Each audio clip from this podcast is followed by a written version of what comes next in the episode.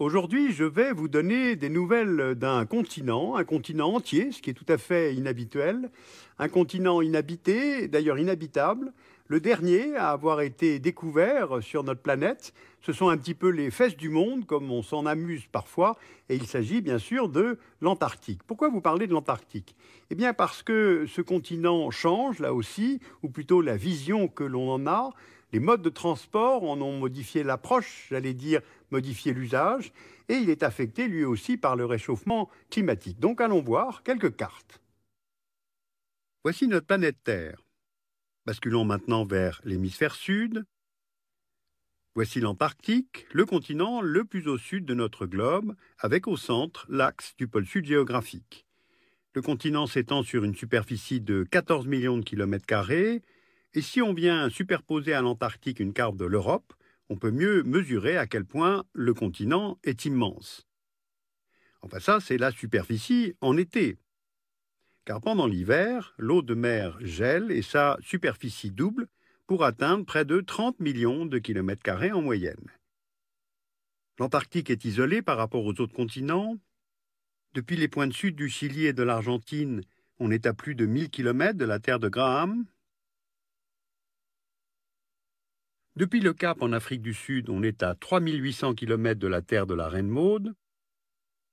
Et si on part d'Australie, depuis Hobart, dans l'île de Tasmanie, on est à 2500 km de navigation de la Terre Adélie, où se trouve la base française de Dumont-d'Urville.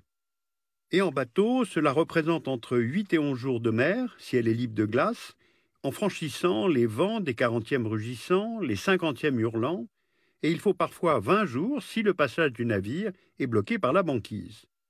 Il y a très peu de rotation aérienne, car les vols sont coûteux, il y a peu de pistes d'atterrissage, mais aussi à cause de la puissance des vents.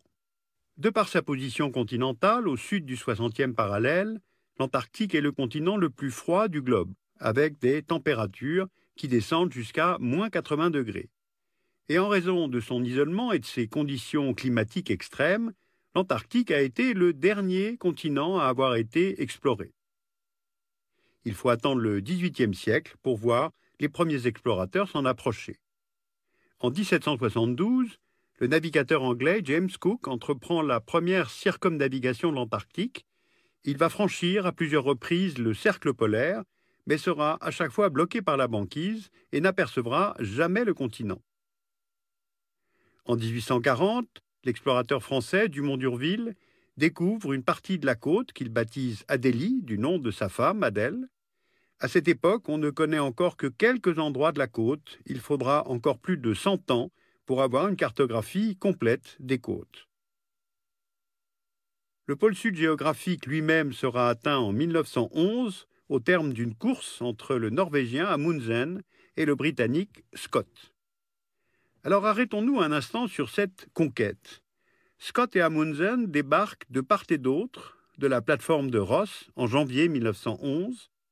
Pour arriver au pôle sud, les explorateurs doivent parcourir plus de 1000 km, franchir la chaîne de montagnes de la Reine Maude pour rejoindre le plateau à plus de 2500 mètres d'altitude.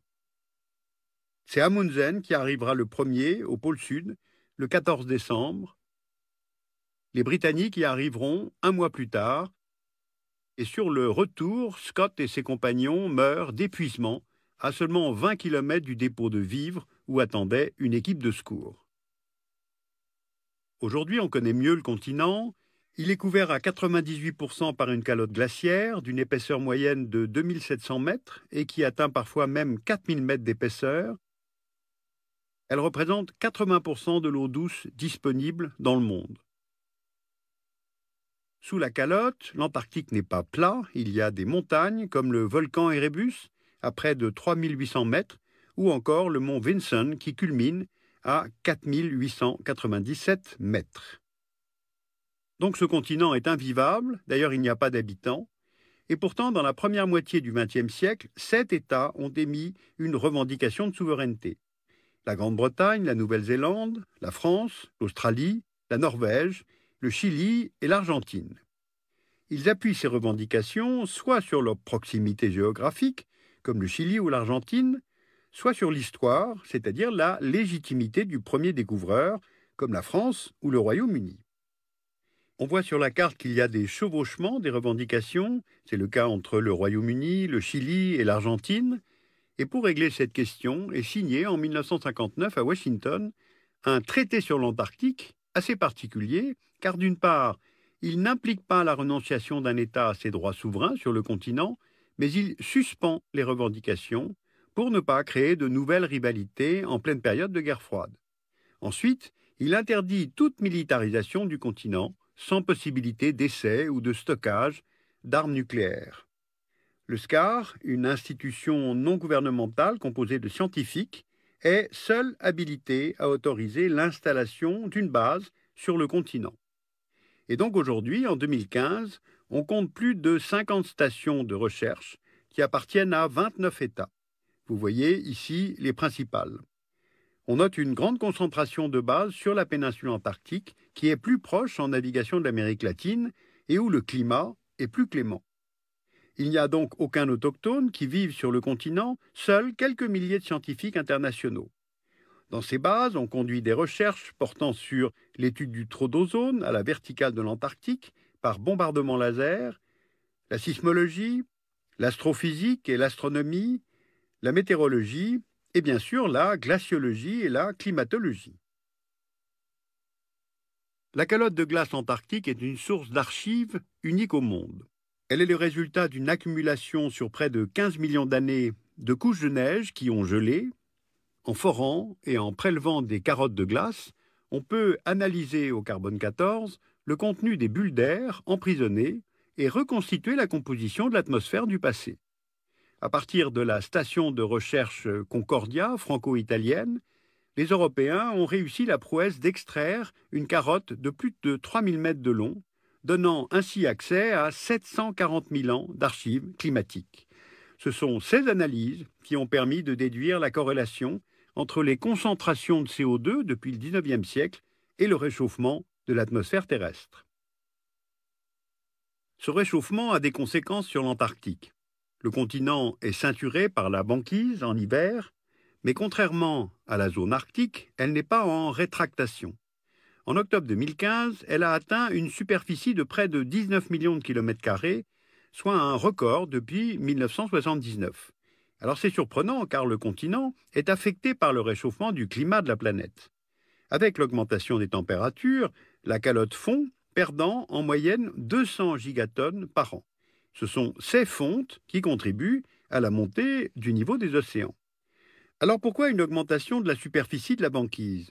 Selon James Hansen, ex-climatologue à la NASA, des rivières souterraines ou plutôt sous-glaciaires se sont formées sous la calotte de glace et se déversent dans l'océan.